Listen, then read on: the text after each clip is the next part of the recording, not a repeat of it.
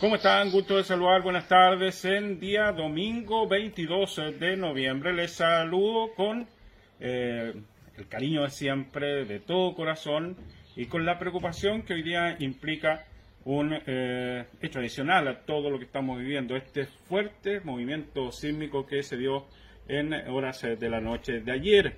6,1 grados muy cerquita de nuestra comuna.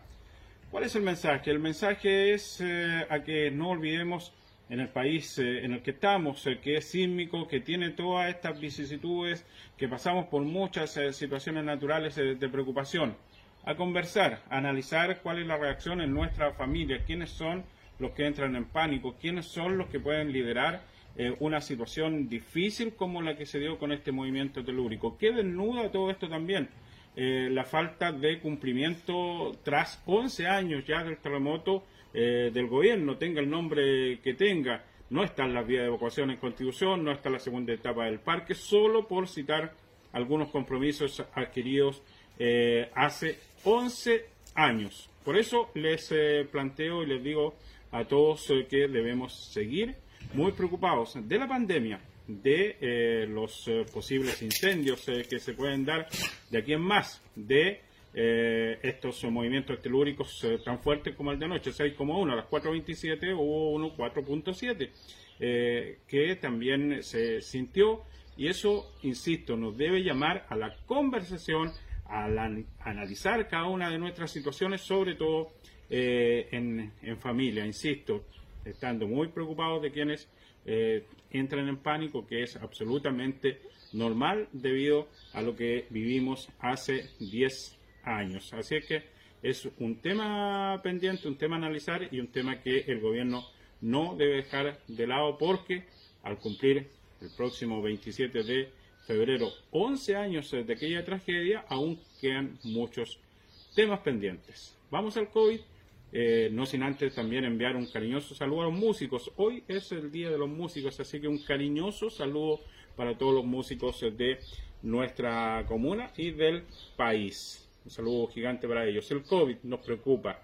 Hoy eh, quiero señalar que eh, nos hemos dado cuenta con todo lo que estamos analizando de que continúan obviamente las consecuencias de realizar fiestas, fiestas que no es eh, lo aconsejable en esta pandemia. La gente se relajó y, eh, por ejemplo, hay eh, una de las personas contagiadas que declara tener 18 contactos estrechos porque participó de una fiesta. Y eso nos debe llamar, por favor, a, cambiar la actitud. No están dadas las condiciones para fiestas. La Navidad y el Año Nuevo tienen que ser distintas a lo que estábamos acostumbrados por el bien de la salud de todos nosotros. Hoy llegamos a 587 casos de contagio, 6 más que en el día de ayer, 587, 6 nuevos casos en las últimas 24 horas. Tenemos 536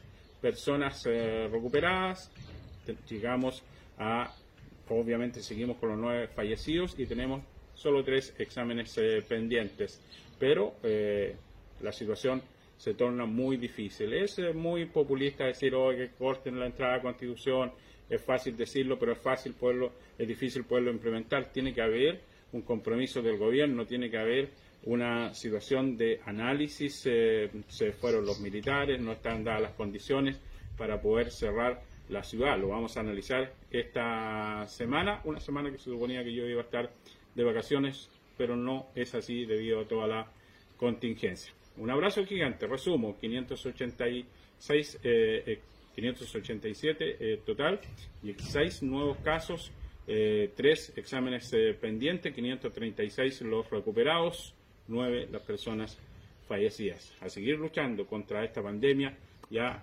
conversar respecto a los movimientos telúricos como el que ocurrió en horas de anoche. Que Dios les bendiga. Buenas tardes.